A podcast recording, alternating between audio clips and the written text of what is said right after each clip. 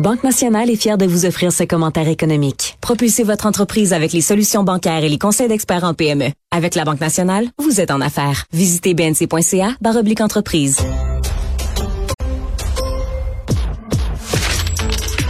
Économie, finance, affaires, entrepreneuriat. Francis Gosselin. Bonjour Francis. Salut Mario. Et tu nous reparles du panier bleu? Toujours. Toujours. the gift that the, the, the gift that giving, comme on dit en anglais.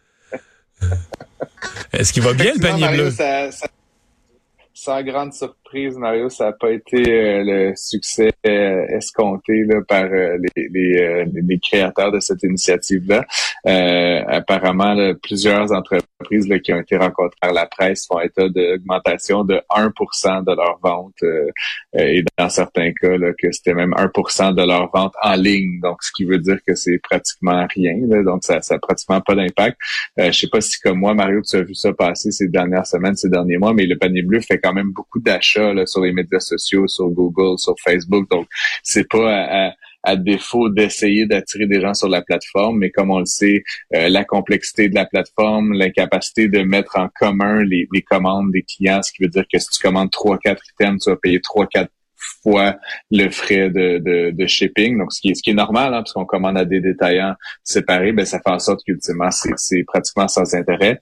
Et qui plus est, la plupart des détaillants qui ont fait le choix d'être listés sur la plateforme ont euh, déjà soit une réflexion ou même une présence euh, sur le numérique avec une, une, euh, une boutique propre. donc, ce qui veut dire qu'ils se rivalisent eux-mêmes dans une certaine mesure, puis que l'expérience client, puis la rapidité de service est certainement plus rapide sur leur propre site que sur ce, site tiers.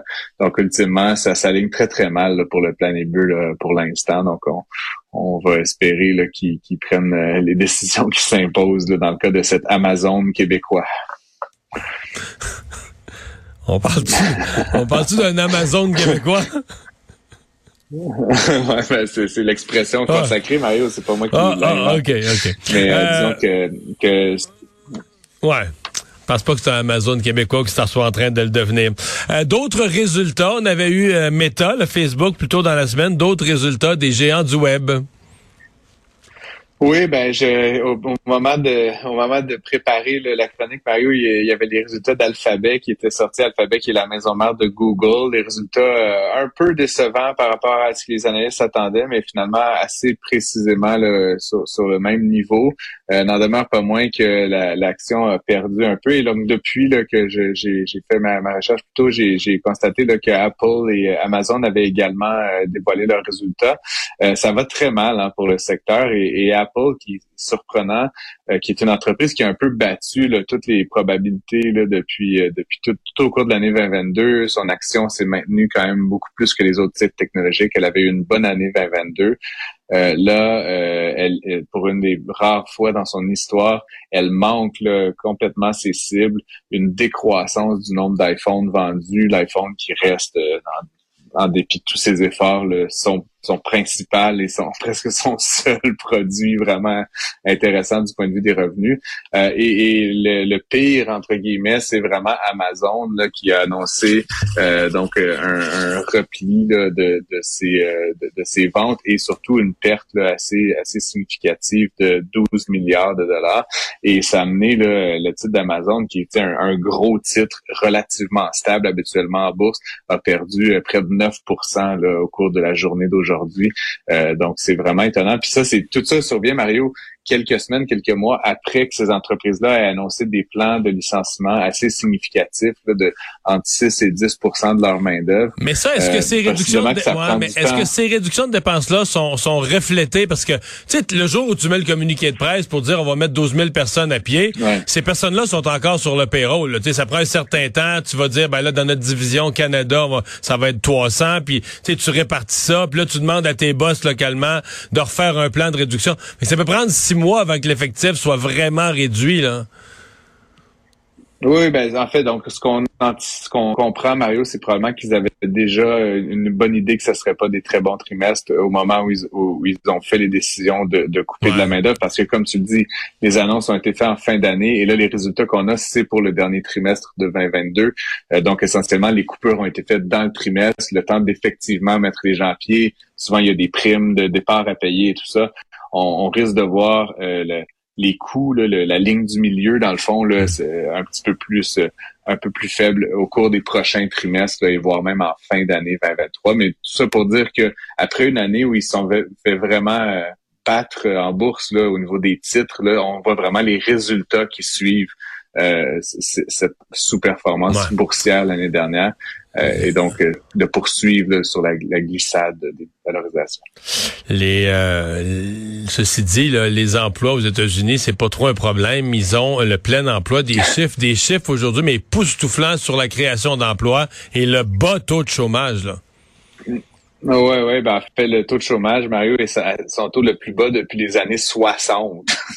j'étais, juste petit, j'étais pas né. Fait que, euh, fait que ça fait quand même un petit moment. Ah, et euh, qui plus est, là, dans l'année, dans, dans, le mois de janvier seulement, euh, il y a eu la création d'un de, de plus d'un demi-million de nouveaux emplois. Donc, tu sais, quand on se parlait, Mario, en fin d'année, justement, avec toutes ces annonces de licenciement dans les technos, euh, j'avais estimé là, rapidement près un peu plus de 200 000 emplois qui avaient été vraiment annoncés là, par ces grands acteurs-là.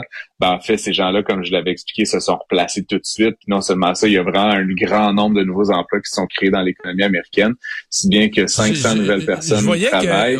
Je voyais qu'il y a tellement d'emplois. Effectivement, tu as le plein emploi, mais ils disent que dans les 500 quelques mille, il y a peut-être un certain nombre, un pourcentage de ces emplois-là qu'on est rendu à des deuxièmes emplois à cause de l'inflation, de mhm. l'augmentation des taux d'intérêt, des hypothèques, etc.